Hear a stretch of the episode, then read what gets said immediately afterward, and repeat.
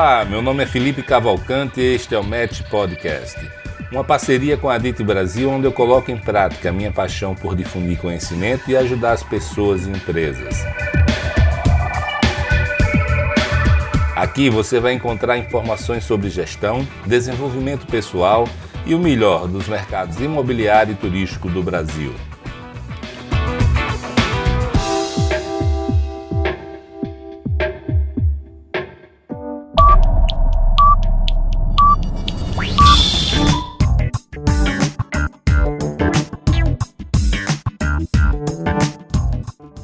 Se você não conhece, a Match Academy tem também uma newsletter chamada Fica a Dica. Ela é semanal e toda segunda-feira nós divulgamos com bastante informação útil, dicas de livros, podcasts, filmes, séries, vídeos, citações, playlists e um texto que eu faço para vocês com muito carinho. Então acesse o site www.matx.com.br e cadastre-se para receber semanalmente a newsletter Fica a Dica.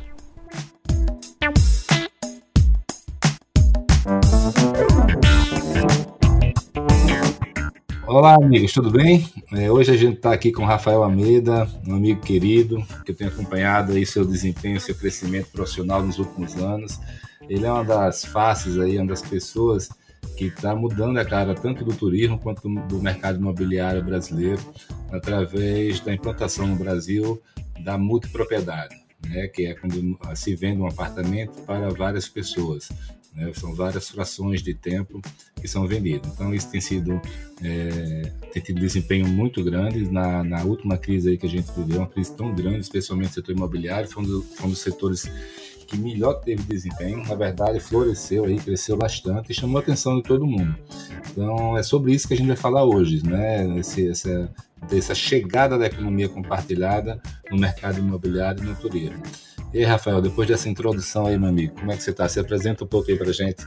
Eu estou muito feliz de estar aqui conversando com um grande amigo hoje, que eu tive o prazer de conhecer em uma dessas andanças aí para tentar entender mais esse produto de economia compartilhada. E nesses oito anos aí de, de caminhada, eu pude aprender muito com o Felipe, muito com a Dite, muito com tudo que a gente passou. E além da amizade, eu sou extremamente grato a tudo que o Felipe já fez por mim. Eu estou aqui, Filipão, para o que eu puder contribuir e contar um pouco das histórias do que a gente já passou nesse mercado para tentar ajudar aí quem está querendo desenvolver, quem está com alguma dificuldade em algum ponto, que eu acho essa troca de experiência que a gente sempre vem fomentando muito, muito agregadora. Ah, Rafael, eu queria começar com você, meu irmão. Como é que você chegou nisso? Como é que a multipropriedade chegou em você e o que é que você fazia antes? Então vamos lá. É, minha família é uma família de arquitetos, eu, meu pai e minha mãe. Nós temos um escritório de arquitetura em Goiânia, chamada Grife Arquitetura. E a gente há muitos anos desenvolve vários tipos de projeto na área comercial e residencial.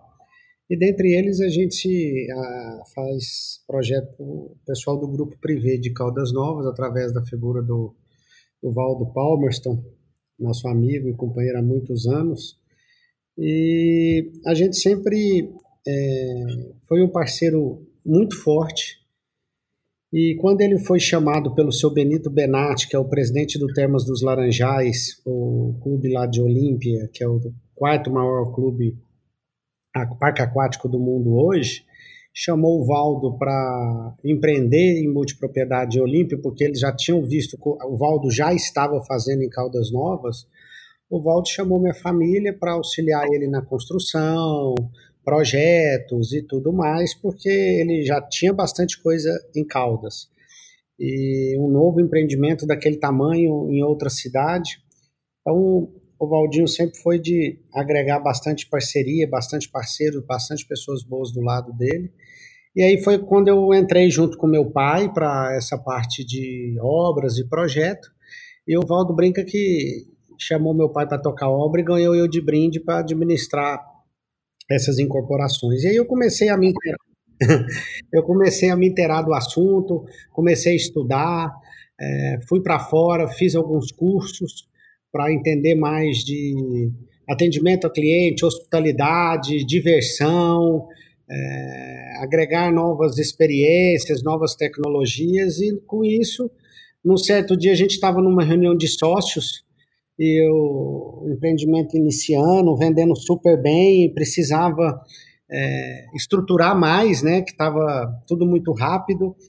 E aí a gente disse, ó, vamos contratar um executivo para tomar conta do negócio. Aí todo mundo olhou para mim assim e acabou que eu fui meio obrigado, mas foi muito bom porque hoje é algo que eu adoro fazer e mergulhei de cabeça e estamos aí há oito anos nesse mercado e mais coisas aconteceram que no decorrer da conversa a gente vai contando um pouco do amadurecimento desse, desse mercado e desse negócio.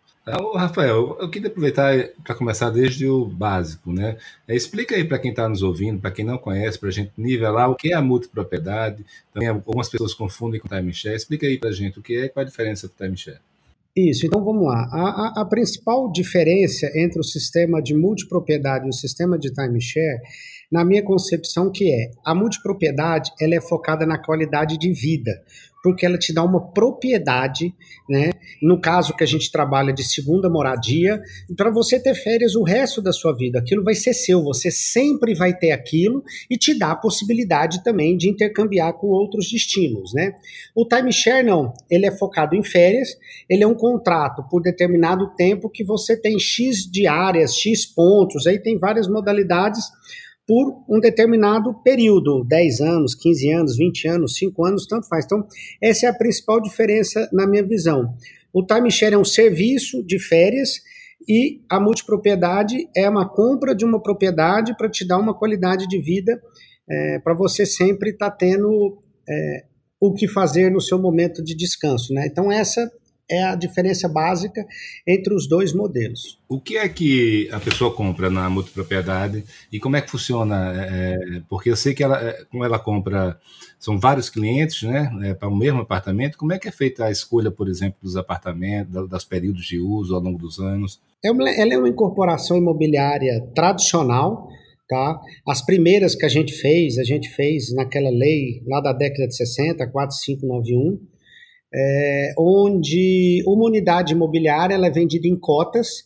A gente tem produto de 8 cotas, 13, 18, 26 e até 52 cotas, que é a quantidade de semanas que você tem disponível no ano. Por exemplo, a de 13 cotas te dá 4 semanas no ano. Esses produtos até de duas cotas por apartamento, a gente já consegue ter um calendário definido, né? Então, por exemplo, é, a cota 1 tem a primeira semana do ano, tem a 15, a 28 e a 40. No outro ano ela tem a 2, a cota 17, a cota. E aquilo vai andando. Depois de 13 anos, volta a cota de novo. E no produto de quatro semanas, a gente costuma fazer ele de forma equilibrada para ter uma semana de alta, uma de média e duas de baixa. Então, ele já é um calendário fixo, pré-determinado, que a pessoa consegue planejar e até intercambiar se ela tem alguma dificuldade naquela semana que está prevista para aquele ano. Então, a multipropriedade possui essa característica, o que facilita a programação é, e facilita também no caso das pessoas que não vão utilizar as semanas, caso colocar num pool de locação, se o empreendimento assim o permitir, porque não é obrigatório, você também fazer a comercialização daquelas semanas que não serão utilizadas pelo proprietário. Fala para gente um pouquinho aí quem é o Grupo Natos e também um pouco sobre os empreendimentos que vocês têm realizado. Então, a Natos, ela foi constituída para administrar as incorporações que a gente fez na cidade de Olímpia, no interior de São Paulo. Hoje nós estamos com duas incorporações em andamento, uma totalmente concluída e outra para concluir no ano que vem é, uma de 912 unidades, que é o Olympia Park Resort, que ele foi totalmente entregue esse ano, e lá nós temos 10.944 cotas, tá? E o outro é o Solar das Águas de mil unidades, que eu tenho 17.576 cotas. E agora, no ano que vem, nós estamos planejando lançar o terceiro empreendimento na cidade. Então, a Natos, ela foi uma gestora que a gente criou para administrar essas incorporações, tanto na cobrança, quanto no pós-venda, é, quanto na reativação de clientes, é, contabilidade, auditorias externas, contas a pagar e receber da incorporação e tudo mais. Então, ela é a gestora das nossas incorporações na cidade de Olímpia e agora nós estamos expandindo para outros destinos, para outros incorporadores, para outros parceiros, prestando esse serviço aí que já tem oito anos que a gente vem aprendendo e desenvolvendo várias tendências de gestão no, no, no, mercado de multipropriedade do Brasil. Eu queria falar sobre isso daqui a pouco, mais detalhe, mas antes eu queria fazer uma pergunta que muita gente faz: por que Olímpia? Então, é, Olímpia, igual eu coloquei anteriormente, é, lá tem o quarto maior parque aquático do mundo, né? Um parque que é uma instituição sem fins lucrativos, então todo o lucro dele é reinvestido nele mesmo. Então isso por si só já é um potencial de crescimento muito grande. É uma cidade que, num raio de 250 quilômetros, tem uma população de 18 milhões de habitantes, tem é, fácil acesso à capital do estado, São Paulo, né, que é o maior emissor de turista do Brasil, é, tem água quente, então nós enxergamos lá atrás, tinha uma hotelaria pouco explorada, nós enxergamos lá atrás esse potencial hoteleiro inicialmente. Depois, vendo a oportunidade, que é o que eu digo, que é, para mim, é a, a, é a forma mais saudável de se fazer multipropriedade, não é só a construção do tijolo, é o que você tem a agregar de experiência para aquele usuário, para aquele turista. Então, em Olímpia, a gente viu que já tinha um senhor parque aquático. Depois foi feito outro parque aquático na cidade, também de médio para grande porte. E aí nós começamos a investir em, em, em entretenimentos paralelos a isso, não que não competem, e começamos a ver o sucesso muito grande que a cidade já tinha, porque o turista passou a ficar mais dias, passou a ficar mais tempo. A multipropriedade tem essa característica, por ser semanas, ou período de quinta, domingo, ou domingo a quinta, é, lá hoje a gente já está com 3,8 dia média que o turista fica na cidade. Então, vendo isso, a gente resolveu investir e foi uma forma de sucesso, né? Tanto o seu Benito Benatti lá atrás, do Terma dos Laranjais, que visualizou na construção dele, e o Valdo, do Grupo Privé, que viu o potencial turístico de lá, porque ele já tinha acompanhado aquele de Caldas Novas, e a gente foi nessa onda e deu muito certo. Eu acho muito bacana o que vocês estão fazendo lá. Você sabe que a gente já conversou sobre isso algumas vezes, e eu fiquei muito bem impressionado quando fui para Olímpia, numa cidade que eu não conhecia, e a gente, Caldas Novas acabou tendo, sendo um exemplo de um, de um crescimento bem, bem desordenado, né, assim, cresceu demais, e a gente tinha no outro extremo Gramado, né, que é uma cidade que é um exemplo para o turismo brasileiro, e eu fui tentar entender onde é que, para onde Olímpia estava atendendo.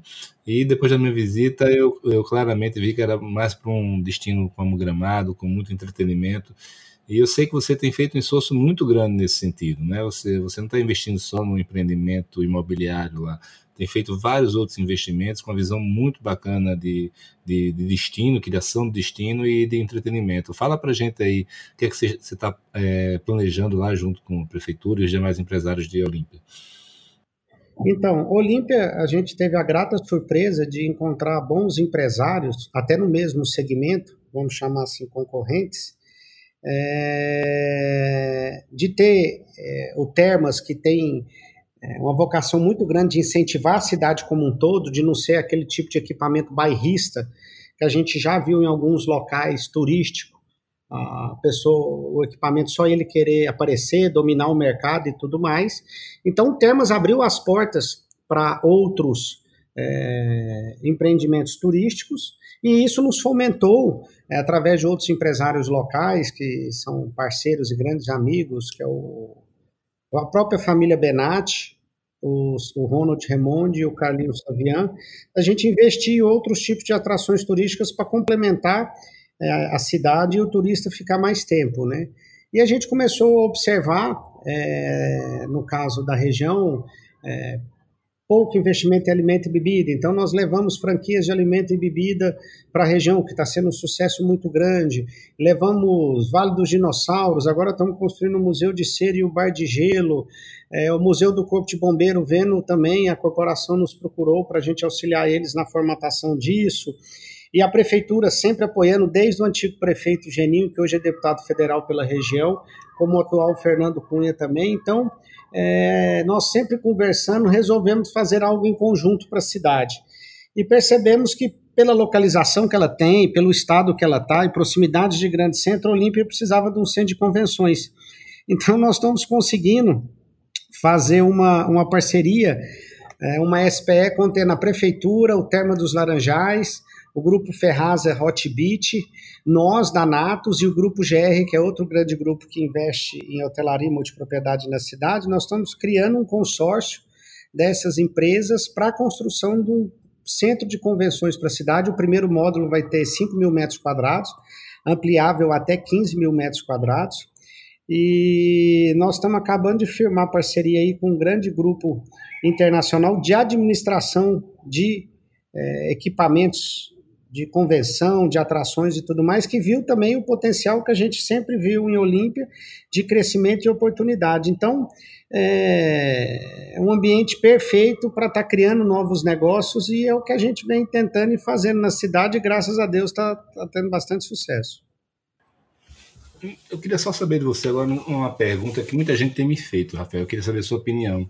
É, por que foi que a multipropriedade cresceu tanto, deu tão certo no Brasil nos últimos anos? Qual foi o segredo? Eu, eu, eu acho o seguinte, que a multipropriedade ela, é, ela pulveriza muito é, o negócio, então é, você vende para várias pessoas, que é um ticket médio mais baixo, é, com isso, você tem uma, uma estruturação financeira de recebível que permite você ir no mercado financeiro e acessar recursos de forma mais rápida, fácil, barata e segura. Então, devido ao momento da crise, que tudo estava parado, é, o distrato era um problema, na multipropriedade ele também é um problema, mas quando um cliente cancela, cancela uma parte do apartamento, não cancela ele todo, é, e vendo o sucesso que aconteceu, porque a multipropriedade ela, ela, ela, ela começou nos grandes é, polos turísticos, né? Então, o volume de turista era grande e o sucesso era mais simplificado. Agora ela está passando, na minha concepção, por uma transição que tem que se tomar bastante cuidado, porque não é qualquer destino que aceita uma multipropriedade para a segunda moradia, porque você pode fazer multipropriedade para vários negócios, né? É, não, não só imobiliário. É, já tem bastante tempo compartilhamento de aeronaves, compartilhamento de carro. Eu tive na Índia agora, num curso que eu faço, chama Legado para a Juventude Brasileira, nós visitamos uma empresa lá que ela faz compartilhamento de maquinária agrícola, né, para os pequenos produtores lá na Índia. É uma empresa gigante. Então, eu até fiquei surpreso, eu já era do mercado de compartilhamento e nunca tinha escutado isso. Então, a, a, a multipropriedade, ela, ela, possibilita isso. Então, a capilaridade dela é maior e, por isso, ela consegue crescer mais rápido, consegue acessar mercados mais facilmente. Essa é a minha visão. Mas eu volto a dizer algo que eu digo. A multipropriedade não resolve o problema de qualquer ativo que esteja com problema. Tem muitos ativos feitos no Brasil, devido à Copa do Mundo, Olimpíadas, e mal realizados normalmente, que ele não, não na minha visão, não resolve. Ele só posterga o problema. Então tem que tomar bastante cuidado que a multipropriedade ela, ela, ela, ela, é um bicho complexo, é um volume grande de cliente, ela, na, ela é feita por uma venda de impacto, que o grau de cancelamento é grande, você tem que estar sempre mostrando sensação de ganho para o cliente, é, você tem que tomar vários cuidados por isso que a gente desenvolveu até um manual junto da DIT e o Secov São Paulo para ajudar quem quer que queira entrar nesse mercado a alguns pontos de atenção, atenção e cuidado que precisam ser feitos. É, eu queria saber de você quais são os principais atributos. Você falou aí que, que não é para todo tipo de produto, nem todo tipo de destino. É, quais são os principais atributos que você, por exemplo, enxerga ao escolher um destino, um empreendimento é, para investir? Certo? E qual, o que é que se deve, deve ser evitado? Olha, para mim tem que ser um destino que você consiga agregar, agregar experiência ao turista, que ele não tenha apenas uma pegada, que você consegue agregar várias coisas. É, é, é, é nesse, nesse mote que a gente, por exemplo, em Olímpia, viu que estava num nicho muito só de água. Então, vamos diversificar e ter mais opções para ter turista e ter condições o ano inteiro. Porque o que o que é, prejudica venda, o que prejudica hotelaria, o que prejudica tudo é baixa temporada. Então, o que a gente acredita é que o destino turístico ele tem que ter condições de se consolidar. Ele não pode estar amparado num, num único é, atrativo e que tem uma sazonalidade grande porque você vai sofrer, a hotelaria não vai conseguir, aquele quarto vai ficar vazio, o proprietário que não usar vai ficar insatisfeito. É, então, eu creio que você tem que se é, atentar ao nicho que você quer atingir, como você quer fazer. Então, isso é bastante interessante se analisar, né? Você acha que funciona muito propriedade em cidades? Funciona, mas eu acho que você tem que estudar a região, o apelo que você vai ter, por exemplo, São Paulo, capital. Você fazer para executivos que tem uma periodicidade que vai na cidade, é, você fazer multipropriedade até é, para escritórios, comercial. Ah, o dentista ele atende uma vez por semana, então ele compra uma vez por semana para usar aquele estabelecimento. Então você pode ter um andar para dentista, um andar para advogado, um andar para esteticista. Então, assim, você tem que estudar o mercado que você quer atingir e desenvolver. Eu acho que qualquer mercado tem, mas o produto precisa ser bem formatado bem pensado, bem estruturado, e eu, é o que eu digo, nunca ficar preso num nicho de mercado só, numa atração só, e ficar muito atento à sazonalidade da região e toda região existe sazonalidade. Pensar num produto que você vai ter oferta de alguma atração para combater aquela sazonalidade. Entendi. Agora, e alto padrão? O que, é que você acha disso? É uma pergunta também recorrente no setor. Cara, eu já vi produtos de alto padrão funcionar muito bem fora do Brasil. Eu é, desconheço algum em operação de alto padrão no Brasil funcionando bem. Mas é aquilo que eu disse: todo mercado tem seu nicho. Por exemplo, o cara tem condição de ter uma propriedade de férias num único destino, que ele gaste um milhão, um milhão e meio naquela propriedade, que ele vai duas, três vezes no ano. Porque a gente sabe que às vezes nem vai num ano, fica fechado o ano inteiro. Ele pode pegar esse mesmo montante e comprar três, quatro destinos diferentes, que ele vai conseguir ter uma rotatividade e não vai enjoar ter. Então eu acho que todo negócio tem mercado. Essa nova geração, ela é uma geração que consome esse tipo de compartilhamento. Você vê, é, hoje carros estão falando de vender por quilômetro, é, não mais um carro só para uma pessoa. É, então, assim, o compartilhamento ele veio para ficar e a geração nova consome. Então, você tem que desenhar para a geração da forma que ela, que ela enxerga. Eu acho que funciona assim, tem que só definir o produto, que tipo de serviço, que nicho que você vai oferecer, e aí pode sim dar certo. Ah, e para esse tipo de produto mais turístico, né, destino turístico, qual é a tipologia ideal de, apartamento? É um quarto, é dois quartos, é três quartos? Isso. É, eu acho que para esses produtos, igual a gente trabalha em Olímpia, para destino turístico, você pode ter bastante também no litoral brasileiro e tudo mais, o, o, o que funciona é o quarto e sala. Tá? Que você consegue colocar até cinco pessoas dentro dele, que é para a família ir é, para as crianças poderem ficar na sala e os pais terem intimidade do quarto ou não. É, então eu acho assim que você faz. Tem produtos que deram muito certo e dão muito certo, que é só um quarto, não tem quarto e sala. Então é aquilo que eu digo: você tem que fazer o estudo da região e qual o, o público que você quer atingir. Né? Eu vejo que o que mais vende, o apelo que mais pega é férias, que criança tem férias todo ano. Então, se você faz um produto que tenha apego de férias e a família consegue se comportar num quarto só, para esse tipo de produto ele é melhor. E é, esse cliente ele compra muita parcela. Então, se você faz dois quartos ou três quartos, vai ser um produto maior com a parcela mais cara. Então, você vai fechando o nicho de mercado. É, aí é uma, é, uma, é uma questão de local, né? Então você tem que fazer um estudo para ver o perfil turístico da região. Mas eu, eu recomendo um quarto é, na faixa de 42 a no máximo 50 metros quadrados, quarto e sala, é, e o menor possível de cota. Duas cotas, para mim, é um produto de duas semanas, é o ideal, porque se a pessoa quiser mais, ela compra mais, você fica com uma parcelinha legal, que não aperta o orçamento de ninguém, consegue dar é, opções para turista em mais de uma época no ano. Ah, fantástico. Agora me diz uma coisa: isso aqui é para investimento também, esse produto? Olha, eu não recomendo, porque porque em qualquer período de crise ou de readaptação orçamentária familiar, a primeira coisa que você corta é o investimento. a gente não pode dizer que ele não existe, ele existe em qualquer mercado, mas ele não pode ser o ponto principal do negócio. Você tem que vender para a família que quer consumir férias ou de outro nicho que você fizer para que esteja necessário aquele produto. Que a gente acompanhou recentemente aí no mercado imobiliário nacional, o tanto que as incorporadoras sofreram por conta da quantidade de unidades imobiliárias vendidas para investidor que ele vai lá e corta, sem contar que o investidor ele quer retorno. Então, você vai ter um ambiente de estresse o tempo inteiro se algo sair fora do planejado. Então, eu recomendo é, evitar e fazer todo o compliance na venda para minimizar isso, não deixar acontecer, ou se acontecer, a pessoa, não, vou usar um pouco, depois eu posso querer colocar num pool para vender alguma semana que sobra, mas esse é a experiência que a gente tem, que hoje a gente tem mais de 35 mil clientes na base, o cliente que compra para investimento é o que te dá mais trabalho.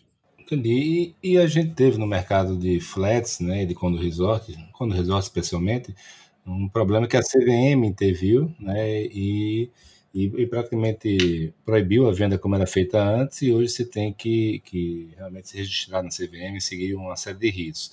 É, isso também corre o risco de acontecer no setor de multipropriedades? Ah, sim. A gente teve uma consulta à CVM algum tempo atrás, eu não sei precisar muito bem a data, para justamente analisar como o mercado estava se comportando. E a gente conseguiu mostrar para eles o que a gente vende é lazer. Claro que não tem como evitar é, pessoas que compram com o intuito disso, mas toda toda o pool, por exemplo, se, se, o empreendimento, se o condomínio resolve ter um pool de locação, ele não é obrigatório. É, você não compra tendo que deixar nada é, de depósito de semana na administradora. É, não, não, não existe administradora hoteleira já pré-determinada, ela vai ser eleita pela convenção de condomínio.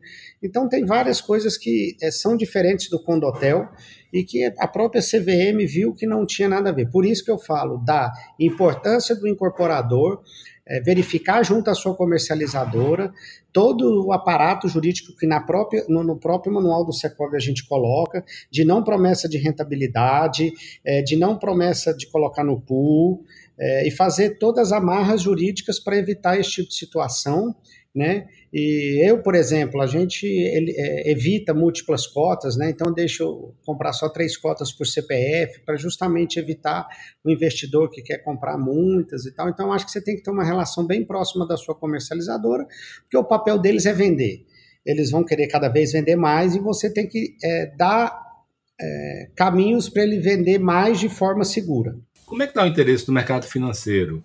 É, por esse setor. sei que algumas empresas do mercado financeiro já estão atuando bastante no, nisso aí, mas você está vendo um, um, incremento nesse interesse e como é, que tem, como é que tem sido feitas essas operações? Que tipo de operação tem sido para financiar os empreendimentos? Não, eu tenho visto interesse total depois da lei que foi aprovada até no final do ano passado, né, a lei específica de multipropriedade, que todo o setor se uniu para desenhar essa lei é, que foi a Lei 3.777, aprovada no final do, do, do ano passado, é, esse, essa procura aumentou bastante, porque vários pontos que tinha de, de dúvidas nas leis que a multipropriedade era feita, ela foi solucionada. Então, isso deu uma segurança maior para o mercado financeiro. Eu vou citar só um exemplo para que fique mais claro. IPTU, é, se uma cota deixasse pagar o IPTU,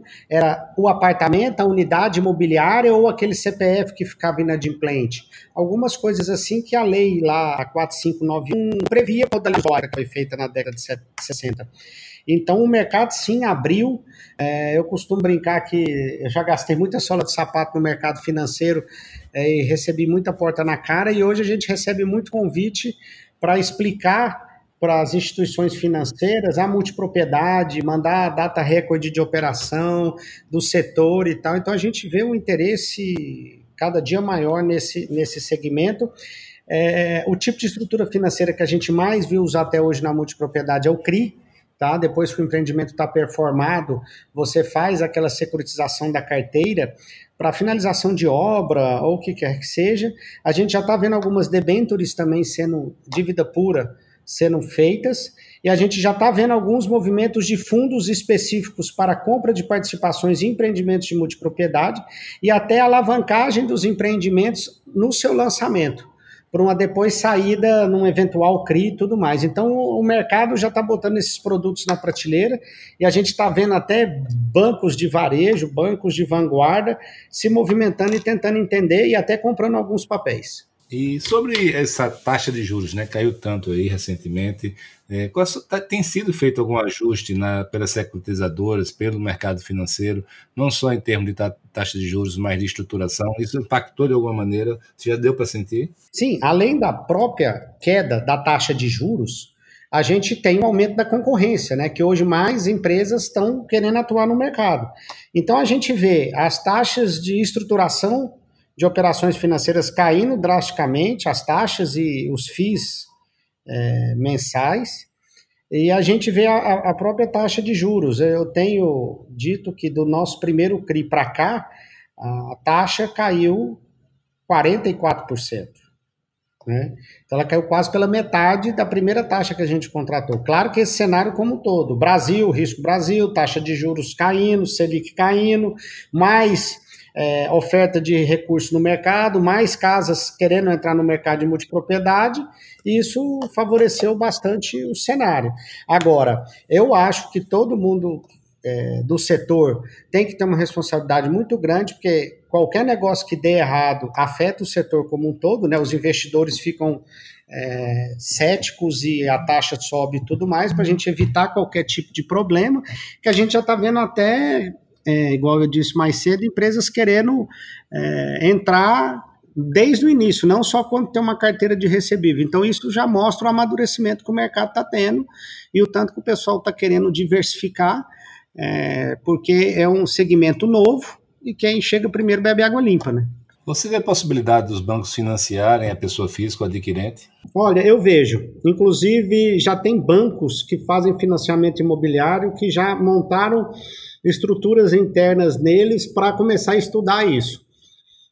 É, isso pode acontecer porque você pega antigamente só a Caixa Econômica Federal era muito forte em financiamento habitacional de primeira moradia. Hoje, vários outros bancos estão entrando na linha, então o mercado fica mais concorrido e, teoricamente, os bancos tentam achar novos nichos de mercado.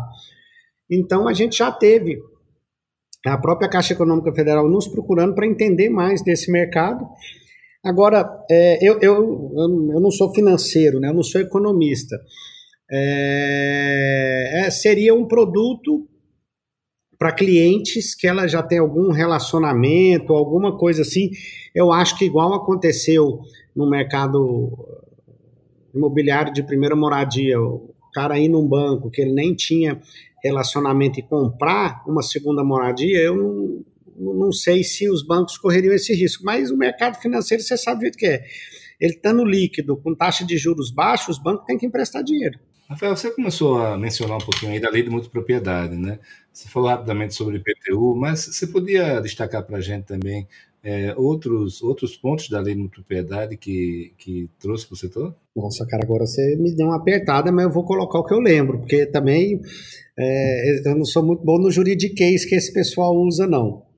Mas pelo que a gente é, trabalhou nessa lei, a gente tentou pegar é, tudo de problemas que foram acontecendo. Então a gente tem essa questão do IPTU, a gente tem a questão da taxa de condomínio, na mesma coisa, a gente tem a questão da individualização das matrículas, que muitos cartorários não enxergavam essa divisão das matrículas para cada unidade ter a sua matrícula e ela ser independente, se caso um quisesse vender, não precisar da anuência dos demais.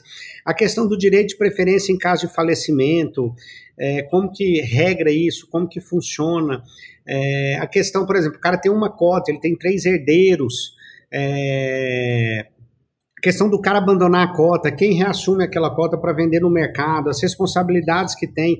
Então foram várias, várias questões que a Lei 4591 não trabalhava e a gente procurou fazer um, um, um, um, regramento desses principais pontos que davam insegurança ao mercado como um todo. Né? Por exemplo, o mercado bancário, a questão da individualização da matrículas, para eles são interessantes, por causa de alienação fiduciária e tudo mais. Então, em linhas gerais, é isso. Tá, Felipe? Você me desculpa porque não é muito minha área o jurídico, mas pelo que eu participei, esses foram os principais pontos que a gente procurou trabalhar e resolver. E olha que eu sei que você foi um dos pais dessa lei aí. Foi. Aí de perto esse, nós, aí, seu trabalho. Nós estávamos num evento em, numa terra não das melhores, Alagoas, sabe? Brincadeira, gente, é porque Felipe. Um, um, um, evento ruim, um evento ruim organizado por uma pessoa ruim numa terra ruim, não é isso? E, e, e num hotel ruim. Aí, tem tudo isso. É brincadeira, minha gente. Foi um evento aqui realizado em, em Maceió, é, pela DIT na época. Na sua terra, no seu hotel e tudo, e o cara falando isso, né? mas, foi bem, mas foi bem icônico aquela, aquele evento, porque foi a hora que a gente sentou e começou a ver que o mercado estava crescendo e a gente precisava fazer algo, né?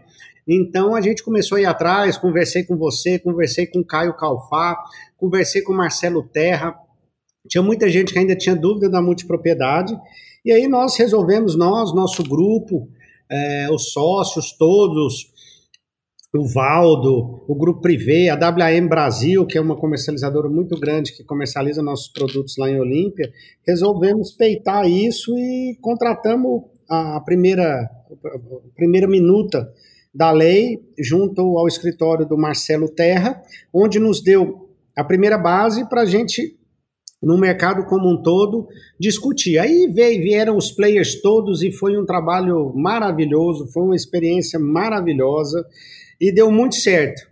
Né, que eu costumo dizer, o, a, todos os concorrentes sentaram numa mesa e não deu nenhuma briga. E achei muito bacana, não sei se você se lembra, no dia que foi, a, foi promulgada a lei lá, que eu mandei um WhatsApp para você dizendo, e aí, como é ter a primeira lei? é marcante, viu? É marcante, porque bastante sola de sapato que a gente teve que gastar em Brasília, é, mas graças a Deus deu certo. O pessoal da pousada do Rio Quente, na figura do Munir, nos ajudou bastante nessa lei também. Então, assim, o mercado se uniu bastante. É muito gratificante a gente ter a primeira lei. Eu já tive em vários eventos, vendo o pessoal falando da lei. Eu já recebi vários materiais de escritórios do Brasil inteiro falando da lei. E você vê o mercado consumindo aquilo que você trabalhou com tanto carinho. Realmente, Felipe, você cantou a pedra comigo com antecedência, a primeira lei a gente nunca esquece. É isso aí. E você falou aí da, das comercializadoras, né? Explica pra gente é, como é que funciona, quem são as comercializadoras, o que é que elas fazem nesse processo todo, é, qual o, o, papel e a importância delas? Então, a comercializadora é uma peça principal nesse segmento nosso e elas precisam estar cada vez mais é, conectadas com os incorporadores e com os clientes para desenvolver produtos que é, mais se encaixam para aquele perfil de público e empreendimento que você está é, é, pensando em, em desenvolver. Desculpa. E aí a importância dela é de fazer uma venda saudável.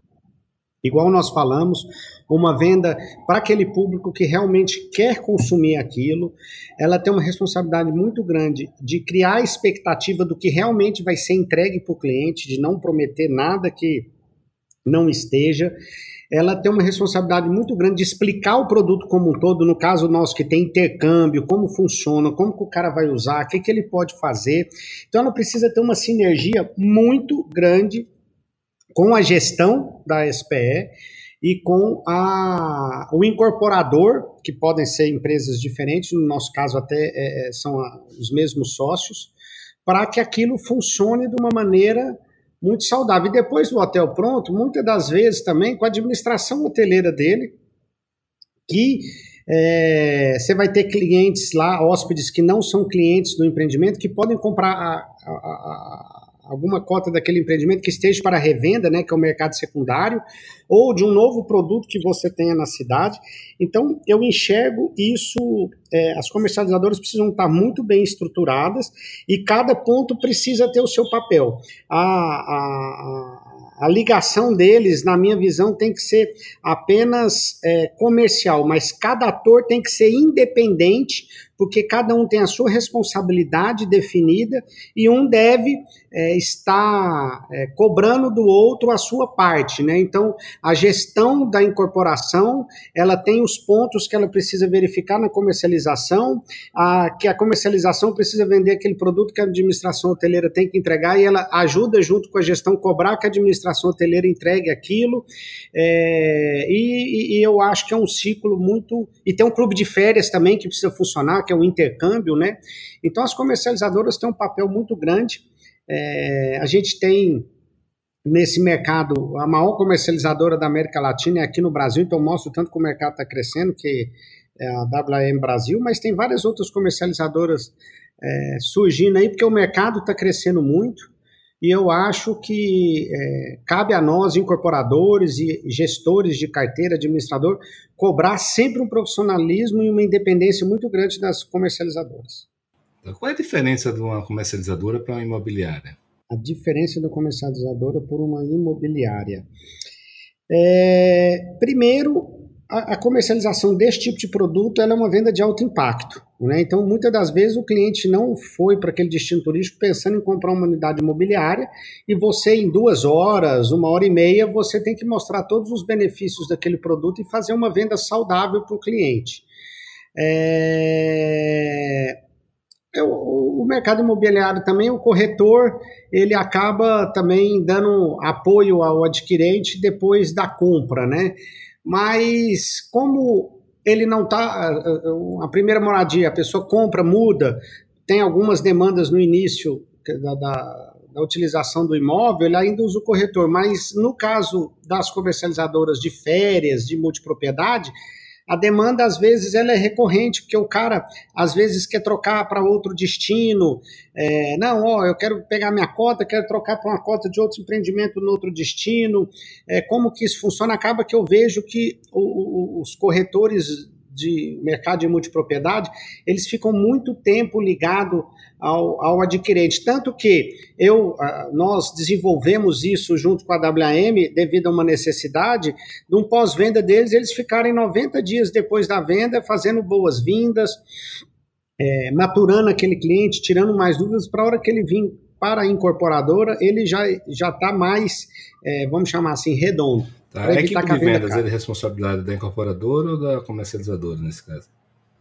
Existem os dois modelos. O nós, particularmente, a gente prefere que seja por conta da incorporadora, da comercializadora, por quê? Eu sou muito favorável, Felipe, a cada um no seu quadrado. Então, o nosso quadrado é fazer a incorporação e fazer a gestão daquela incorporação né? Igual eu disse, cobrança, pós-venda e tudo mais. Para mim, a comercializadora ela tem que ter o papel dela e ser totalmente independente da gestão. Mesma coisa do clube de férias e a mesma coisa da gestão hoteleira. Então, é, eu não vejo, aí é uma opinião minha, tem gente que faz e faz com sucesso. É o incorporador querer ser a comercializadora. Eu, particularmente, sou contra. Você tem que estar focado num ponto. Quando, quando você quer estar é, tá em todos os processos, alguma coisa vai sair errado. E se alguém estiver errando, como são vários atores com vários chapéus diferentes, com várias experiências diferentes, um vai ajudar o outro a corrigir aquele erro ou verificar antes que ele é, torne um problema maior. Então, assim, eu, eu, eu não, não, não sou a favor, mas tem incorporadores que ele tem equipe de venda dele e contrata comercializadoras para fazer consultoria, né? Eu acho que muitas vezes isso acontece porque a pessoa quer formar um, um time próprio, né, com a cultura própria, até porque é um mercado que está tá pois é. né? E, Não, você sabe que tem muito. Você sabe, você sabe o que, que eu vejo, Felipe? Desculpa te cortar. Isso acontece muito quando é o incorporador do mercado tradicional, que o mercado de multipropriedade, o custo de comercialização ele é alto. Não só pela cadeia que você tem que ter captador, o próprio corretor, aí você tem o que se chama de closer, que é um corretor mais sênior, aí você tem o chefe de sala, a quantidade de brindes que você dá, essa estrutura de pós-venda para fazer boas-vindas. Então, ela, ela é uma comercialização bem mais cara que a tradicional do mercado imobiliário. Então, o cara, às vezes, fica querendo ter aquilo debaixo da asa dele, preocupado com o valor, preocupado com a porcentagem, ou sei lá o que, que possa ser. Então, eu acho que isso pesa bastante também, que ele é um custo bem mais alto que o mercado tradicional. Rafael, é, quanto é esse custo? Ele gira no mínimo de quanto para o máximo de quanto, normalmente? Cara, ele vai girar, os números que eu vejo hoje no mercado é de 18% a 25%. E você acredita que. Você acredita que é possível o modelo de multipropriedade dar certo através da comercialização com, de corretores tradicionais, imobiliárias tradicionais? Eu acho que não. Ela pode complementar uma venda, mas ela não deve ser o motor principal. E depende do certo tipo de produto. Você, você conhece algum caso no Brasil que tenha Por exemplo, esse sistema? Não, eu desconheço. Eu desconheço. Por exemplo, é, um local que tenha, é, você tem um destino de praia, um destino de serra, alguma coisa próximo de um grande centro que é, seja aspiracional é, ter uma segunda moradia lá, que a multipropriedade vai possibilitar é, um acesso muito grande de pessoas que não tinham condição de comprar sozinho. Ela vai numa imobiliárias que já vendem aquele destino, pode ser que você consiga complementar venda, mas eu acredito muito na venda que a pessoa compra lá no destino que ela está. Como eu também acredito que a venda online, por internet, você captar o lead, trabalhar, fazer todo um trabalho, às vezes até levar ele até o destino, mas você captou ele pela internet, também vai aumentar cada vez mais. A gente já está vendo produtos sendo vendidos só online. Né? Mas eu acho que sustentar toda a cadeia 100% com venda online ou venda só imobiliária, não. Eu acho que tem que ser multicanais. Eu acho que também acabou aquele tipo de, de, de contrato com comercializadora, de que você dê exclusividade só para aquele tipo de venda em site, você fica preso. Você pode dar exclusividade por um determinado tempo para a pessoa trabalhar, mas o negócio não foi, você tem que tentar de outras maneiras. Você falou aí que você tem 35 mil clientes, né? Isso aí é uma empresa relativamente nova, né? Com oito anos. É muita gente, né, Rafael? Como é que você. Qual é a estrutura que vocês têm para administrar isso? E, e, como é o relacionamento com essas pessoas, né? Como é que é o relacionamento com essa, esse, esse condomínio, né? Com tantos, tantos milhares de clientes? É, até eu tive um bate-papo outro dia aqui para o podcast com o Murilo Pascoal, que é o diretor do Beach Park, e ele citou que um dos pontos que tem evitado que eles, eles entrem nesse setor é exatamente o, o, a grande quantidade de, de clientes. Né? Todo mundo que tem hotel baseado em flat, ele, ele tem esse relacionamento com o cliente, sabe, com o proprietário, com o investidor, sabe como é difícil. É, e a gente fica imaginando com, com tantos milhares de clientes. Como é, como é que você faz, cara? É, esse, esse, relacionamento ele é, ele é, um relacionamento bem complexo mesmo, que a gente vem aprendendo ao longo desses oito anos. Quando a gente começou nesse mercado, que ele veio um pouco derivado da indústria de timeshare, é, falava-se assim, que isso veio muito de Caldas Novas, ó, se o cliente está pagando, não mexe com o cliente. Você não pode fazer assim hoje. Você tem que estar tá mostrando para o cliente a evolução daquele produto que ele comprou, se ele é um greenfield ele está em construção, ou está sempre criando para ele novos benefícios, está incentivando o uso, está mostrando, porque se ele não usar, ele vai cancelar. Então, realmente, é um trabalho muito grande você trabalhar com a massa de cliente nesse, nesse, nesse segmento. É, eu, assim, eu até não entendo um pouco o, o, esse pensamento do Murilo, porque ele também tem uma base de cliente muito grande, mas ele vende, igual eu disse, um contrato, ele trabalha na indústria de timeshare, né, que não tem a responsabilidade do imobiliário. Então, é, é, o que eu vejo da responsabilidade muito grande desse negócio é você fazer uma promessa de entrega de empreendimento para uma quantidade muito grande de cliente, né? Então, se isso não for muito bem gerido, com responsabilidade muito grande, se o recurso não for focado para a entrega daquele, daquele ativo, você vai ter sérios problemas se a obra começar a atrasar, se você não entregar o que você prometeu. Então, hoje a estrutura que a gente tem, a gente tem uma estrutura de cobrança né, que deve estar na faixa aí dos seus 22 a 23 colaboradores, que faz a cobrança daquele cliente que está inadimplente, que não pagou, às vezes não recebeu o boleto, você tem que remitir segunda via ou fazer alguma renegociação da parcela dele que esteja em atraso. A gente tem o departamento de pós-venda, que é o departamento que vai fazer qualquer solicitação que o cliente esteja, emissão de segunda via de contrato, sessão, é, tirar dúvidas, é, trocar a cota dele, que ele quer uma outra cota em outro apartamento. A gente tem um departamento, esse departamento hoje deve estar com umas oito pessoas. A gente tem um departamento de retenção, que é aquele cliente que liga querendo cancelar, a gente vem entender o motivo e achar uma solução para o cliente manter na base. Esse departamento hoje tem na faixa de seis pessoas. A gente tem um marketing interno também, que faz toda a comunicação com esse cliente. A gente tem, no mínimo, uma comunicação por semana, onde a gente faz e-mail marketing, a gente tem todas as redes sociais, hoje o WhatsApp.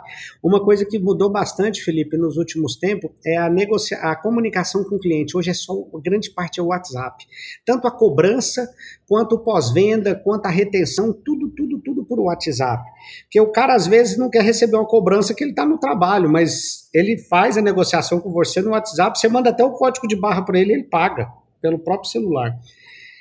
Então, hoje também a gente tem várias peças publicitárias pelo WhatsApp, várias campanhas, campanhas de antecipação, fazemos bastante sorteio, parcela premiada, é, a gente sorteia quando já tem hotéis prontos no destino para o cara e tá usando, tá vendo o que ele comprou. Então, eu acho que a gente tem que ter, uma relação muito ativa e muito próxima do cliente. Isso eu acho que é essencial e entregar até mais do que o cliente você prometeu para o cliente, né? Então eu acho isso extremamente importante. Aí tem todo o back-office normal de qualquer incorporação, né? Contas a pagar, receber, é, contabilidade, jurídico, isso tudo a gente tem atrás para dar conta dessa demanda toda, né? Porque é contrato para caramba, documento para caramba, a gente digitaliza tudo, é, todo o arquivo é digital, procura fazer tudo eletrônico. Então, é, é, é, é bastante trabalhoso sim, mas se você faz com organização é, e foco, não é um bicho tanto de sete cabeças. Você tem muita responsabilidade, porque passa muito dinheiro na sua mão. E você tem que terminar a obra primeiro. E tem muito, tem muito incorporador hoje, né, que não conhece do, do setor e está vendo isso como um maná, né? assim, como uma, uma grande tábua de salvação para empreendimentos que estão encalhados, encalhados ou grandes estoques, ou para novos empreendimentos mesmo, mas eles não conhecem o setor. E essas pessoas, geralmente, elas têm a experiência normal de entregar o prédio, sair para cuidar da vida e fazer outros empreendimentos. Você acha que nesse modelo da, da, multipropriedade isso é possível? O empreendedor ele pode simplesmente entregar isso aí? Eu acho muito difícil. Ele tem que ter a responsabilidade de depois parar aquele de pé porque você tem uma carteira de recebível bem, bem alongada, né? É, você tem um mercado secundário que existe, e se você não faz a gestão daquele ativo e não faz aquilo funcionar como ele foi planejado, a pessoa vai deixar de pagar, ela vai querer cancelar. A lei nossa era muito ruim, deu uma boa melhorada, mas ainda de lei de incorporação, né, ainda tem coisas que precisam ser adequadas. Então, assim, eu acho muito difícil o incorporador ficar só com aquela ver com aquela visão de incorporar, construir, entregar e virar as costas. Isso, isso não acontece. Estou me lembrando agora daquela nosso bate-papo há uns anos atrás, onde você tinha vendido em mil apartamentos e queria saber é, sugestões de empresas para administrar, né, administradores hoteleiros. Eu falei, Rafael, é, cria a sua, Rafael, não tem outro caminho não.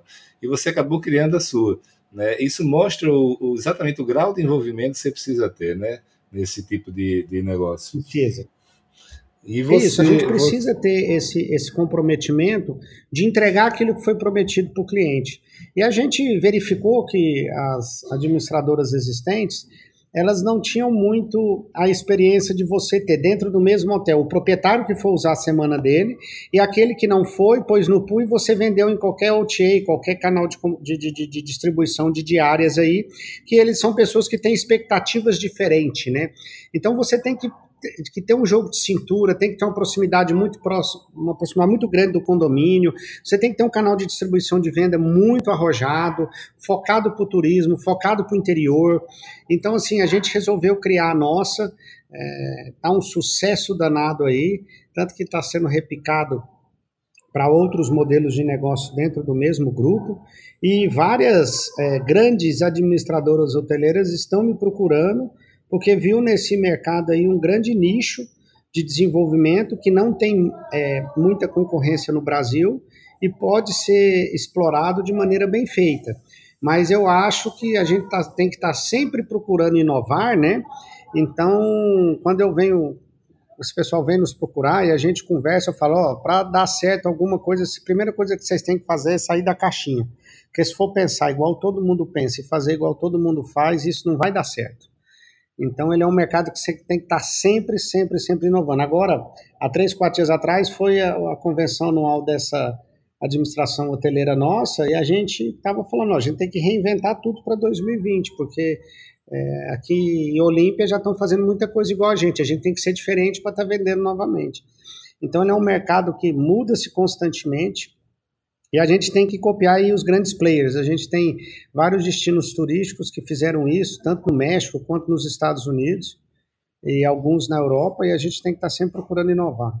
Aí a gente tem visto né, exatamente esse pessoal entrando com força e querendo entrar no mercado, a verdadeira corrida ouro. Aí, em todos os destinos que, destinos que a gente vai, a gente sempre vê várias incorporadoras ou comercializadoras querendo entrar. E, e, eu fico com a impressão, Rafael, que isso, isso pode gerar em alguns lugares né, uma super oferta muito grande. Né? E eu vejo que um dos principais critérios, um dos principais critérios hoje que eu vejo para tomar decisão de investimento é beber água limpa, é chegar onde não tem ninguém, chegar antes, demarcar território. É, você concorda com isso? Explica para a gente um pouquinho sua visão sobre esse movimento que está tendo aí de, de, de crescimento no setor. Não, eu concordo, porque esse negócio, você sempre está tendo um mercado secundário, você sempre está tendo revenda, e você tem um público determinado ali que já vai para aquele destino turístico. Então, a partir do momento que o empreendimento dá certo e outros players começam a entrar, você vai dividir aquele mesmo público para estar tá vendendo a oferta atual que tem lá. Então, você vai ter mais apartamentos para oferecer com o mesmo tanto de público.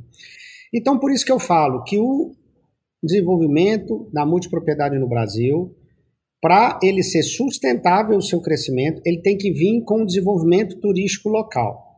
Se o empresário está pensando só em construir e vender o tijolo, ele vai ter um problema uma certa hora. Ele tem que criar um ambiente propício para estar tá sempre crescendo naquela região, ele está fazendo a revenda do que ele já tem, porque ele sempre vai querer lançar mais. E está sempre criando novas condições para estar tá lançando mais. Então, é, tem que tomar bastante cuidado com isso. Não é porque às vezes um destino ele é consolidado, muito forte, mas aquele ativo está com certo vários problemas é, de concepção do empreendimento que você vai colocar multipropriedade, você vai, você vai é, resolver. Se o cara for e não tiver o que fazer, ele não for aquilo que ele prometeu, ele vai voltar para casa e ele vai cancelar. E, a gente tem visto também, né, Rafael, um, um movimento grande é, em empreendimentos brownfield, ou seja, empreendimentos que já existem, né, para mais que de hotelaria ou até imobiliário. É, como é que você vê esse movimento? Não só porque no começo foi tudo brown, é, greenfield, né, empreendimentos do zero. É, você acredita nesse modelo? Acredito. Acredito nesse modelo, sim. Mas esse modelo, na minha visão, é na mesma pegada que eu, que eu coloquei, eu, por exemplo, eu acho interessante você ter um brownfield que você tenha espaço em volta para você incrementar aquilo que a multipropriedade precisa. Se você tem um hotel puro e simples, igual é feito vários hotéis aí ou resorts, com poucas atrações para as famílias, ele tem uma tendência muito grande de sofrer na hora da operação hoteleira e até da pessoa não ficar satisfeita com a quantidade de, de, de, de opções que tem de lazer é, próximo e ele via cancelar. Então, eu acho que é bom sim, porque a pessoa, o, o, consumidor, ele não precisa esperar muito tempo para usar o que ele adquiriu, mas em contrapartida, ele tem que ter o que fazer, porque ele é uma pegada, é, vamos, vamos chamar assim, de locais que você tem várias atrações, resorts, que na grande maioria das vezes são em locais afastados para ter área. Então, você tem que estar sempre procurando agregar várias experiências na estadia daquele hóspede. Então isso tem que tomar bastante cuidado. Mas é muito bom o brownfield que o cara já usa logo, né? Queria saber de você, é, conselho para quem está chegando, né? É, quem está querendo investir nesse segmento, qual é o conselho que você daria para ele? Olha, para mim o conselho ele gastar a sola do sapato, igual eu fiz, e pesquisar o máximo de coisa que você puder, o máximo. No Brasil não tinha tantos, então eu fui bastante para fora ver mas você vê o que, que deu certo, o que, que deu errado, conversar, participar dos eventos, trocar experiências, é, analisar muito bem, contratar pesquisa para o seu produto, contratar empresas sérias, é, ter cada ator definido, não jogar o, o pote só num, num, numa prestação de serviço, né? É, que você às vezes fica na mão é, de uma pessoa só que vai desenvolver toda a cadeia para você. Então, eu acho que você tem que procurar trazer o máximo de expertise e pessoas que já conhecem do mercado, porque não é um mercado fácil. Ele é um mercado que tem suas peculiaridades e muita coisa tem que ser, tem que ser tomada em consideração. E é um mercado, cara, que você tem que estar em constante aprendizado. Eu, essa semana, visitando um, um, um hotel vi um negócio muito simples que eu poderia fazer nos elevadores de um hotel nosso que vai nos ajudar bastante. Então, se eu tivesse tendo escritório, às vezes eu ia ficar com esse gargalo lá muito tempo até alguém vir com essa ideia. Então, é um mercado que você tem que estar sempre pesquisando, sempre inovando e vendo o que está acontecendo, o que, que seu consumidor quer, fazer pesquisa com o perfil de público que você quer atuar. Então, você tem que estar sempre se movimentando. E, e eu queria saber de você, Rafael, também, é, quais são os principais? Você falou que é um mercado tem, tem, tem alguns problemas. É, quais são os principais gargalos e principais problemas hoje do, do setor? Olha, os principais gargalos e problemas. Eu acho que é, é esse, esse mercado crescendo muito rápido, é, o pessoal vendo como a salvação da lavoura de vários negócios, fazer empreendimentos mal estruturados que possam prejudicar o setor.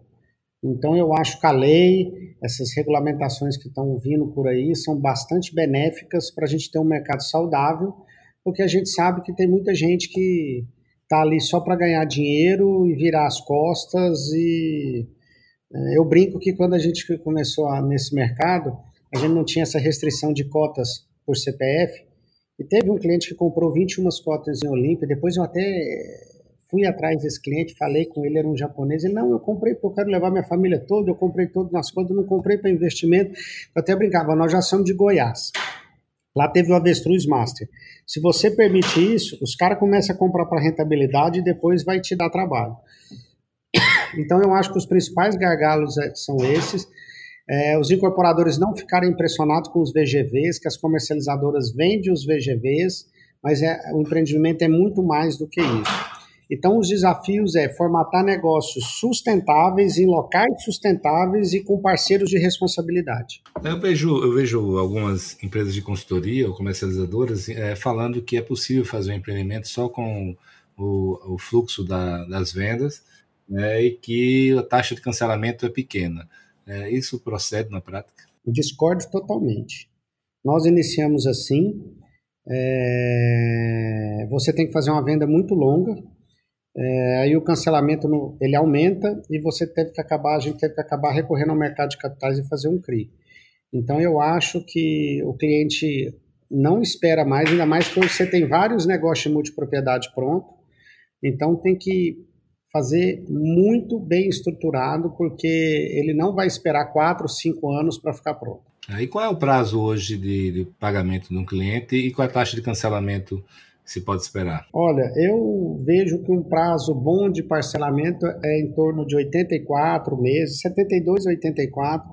Você tem que ver muito o valor da parcela para o público que você quer atingir. Isso é muito importante na calibragem do produto, né? É, eu, por exemplo, igual você falou, um ou dois quartos, eu tenho produto de dois quartos que devido à parcela eu tenho que parcelar em até mais de 100 vezes, 102, 108 vezes, por conta da parcela. É, então, esse é o prazo que mais ou menos a gente costuma trabalhar. Eu vejo que um prazo bom para o cliente esperar hoje um Greenfield é você lançar, com seis meses você está iniciando obra e com de 30 a 36 meses você está concluindo a obra. É, é verdade que você vende duas vezes? Duas vezes, você vende duas vezes duas vezes. Por isso é muito importante a forma de contrato que você faz com a comercializadora, para você também não ter o seu custo muito elevado. Ela tem, que ter, ela tem que ter responsabilidade sobre o cancelamento. Então você tem que fazer amarras, fazer formas da incorporação não ser é, penalizada é, com o cancelamento, você pagar comissão cheia duas vezes, aí você tem que desenhar um critério para a comercializadora que você escolheu. Hoje eu venho é, gostando muito da opção do contrato de comercialização ser feito apartado de incorporação. O cliente assinar dois contratos na sala, a incorporadora recebe o dela, hoje você faz boleto splitado, e se o cliente cancelar, o incorporador não tem responsabilidade nenhuma sobre é, o, a, o, custo de comercialização, e isso não onera tanto na comercializadora, na, na incorporadora as revendas. Tá? A gente está chegando no fim, Rafael. Eu queria saber de você o que é que saiu diferente do que vocês planejavam lá no começo. Primeira coisa que saiu foi o lucro líquido do negócio. Na hora que você formata, é tudo bonitinho. Depois os pênaltis vai tudo aparecendo. Por isso que eu falo da responsabilidade quanto à formatação do negócio. Mas o que a gente tem de experiência que a gente vê é aquilo que eu disse. É, você sempre está criando opções para o cliente, ele não ficar preso só num modelo de negócio. Então, por exemplo, nesse resort que a gente fez, a gente fez uma grande praça de alimentação é, com vários equipamentos de alimento e bebida que ele tem, o proprietário tem a opção de comer onde ele quiser, ele não fica preso só no seu hotel. É, a gente vê que o custo de alimento e bebida por uma família ficar uma semana é pesado, então a gente investiu bastante em tecnologia na cozinha para fazer uma comida mais barata, uma pensão mais barata para o proprietário e até mesmo para hotelaria como um todo. É, você está fazendo apartamentos é, de, nessa faixa de 42, 43 metros quadrados, só de um quarto, vender duas cotas para ser um produtinho que não pese tanto na, no orçamento familiar, eu acho isso extremamente importante. E está num destino turístico que a pessoa tenha várias opções de fazer para ele querer voltar. E ter uma administradora hoteleira focada em criar experiência, criar diversão, é, qualidade de vida, é, isso também é extremamente importante. O custo condominial é muito importante também dele ser baixo para evitar a pessoa, na hora que juntar o condomínio com a parcela da incorporação, aquilo fica pesado para ele. Então eu fico, eu fico vendo muita gente muito incorporador, administrador de condomínio, não se importando com o custo condominial, isso é extremamente importante. Então, essas são as lições básicas que a gente aprendeu aí no, no, na incorporação, administração e tudo mais do Olympia Park Resort, que hoje é o maior empreendimento de cotas e multipropriedade do Brasil. Ah, muito bacana. Isso é uma verdadeira aula que você deu para a gente, né? Você tem alguma coisa mais, você queira, alguma mensagem final aí que queira dar para os nossos ouvintes? Não, eu queria dizer que é um, é, é, um prazer muito grande estar aqui hoje dividindo tudo isso que a gente passou em conjunto, né, Felipe? É, quando eu lhe procurei a primeira vez, né? desesperado, né? como que eu ia administrar aquele bicho grande que a gente vendeu e muito rápido, e hoje a gente vê aí o sucesso disso. Esse ano a gente foi agraciado com o prêmio GRI de melhor empreendimento hoteleiro do Brasil, que é muito gratificante, coroa todo esse trabalho que a gente veio desenvolvendo, né? passamos por uma crise aí, aprendemos demais com a crise, é, e, e, conseguimos vencer, né? entregamos o empreendimento no prazo estabelecido, é, e dizer que a Natos está aí para ajudar qualquer pessoa que queira desenvolver um empreendimento nesse porte. Hoje a gente faz prestação de serviço para outros incorporadores, e que venha 2020 aí com muitas muitas alegrias para todo mundo e um, um, ano muito bom. É isso que eu desejo para todo mundo. muito bacana, muito feliz de ter batido esse papo com você. Eu acho que é, é verdadeiro, um verdadeiro manual, né, para quem quer entrar nesse, nesse mercado. É só ouvir esse podcast aí que vai aprender muito. E obrigado, Rafa. Obrigado mesmo por tudo aí, pela contribuição que você tem feito para o setor também, né? Valeu, um grande abraço e tamo um abraço, junto. Felipe. Tudo de bom, fica com Deus. Tchau, tchau.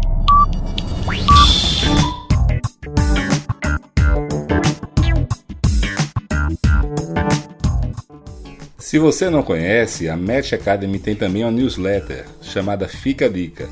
Ela é semanal e toda segunda-feira nós divulgamos com bastante informação útil, dicas de livros, podcasts, filmes, séries, vídeos, citações playlists e um texto que eu faço para vocês com muito carinho.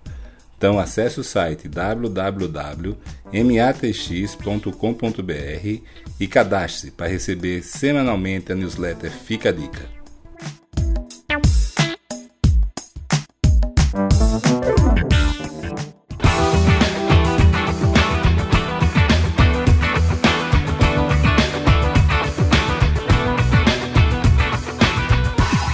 Olá, meu nome é Felipe Cavalcante e este é o Match Podcast. Uma parceria com a DIT Brasil, onde eu coloco em prática a minha paixão por difundir conhecimento e ajudar as pessoas e empresas. Aqui você vai encontrar informações sobre gestão, desenvolvimento pessoal e o melhor dos mercados imobiliário e turístico do Brasil.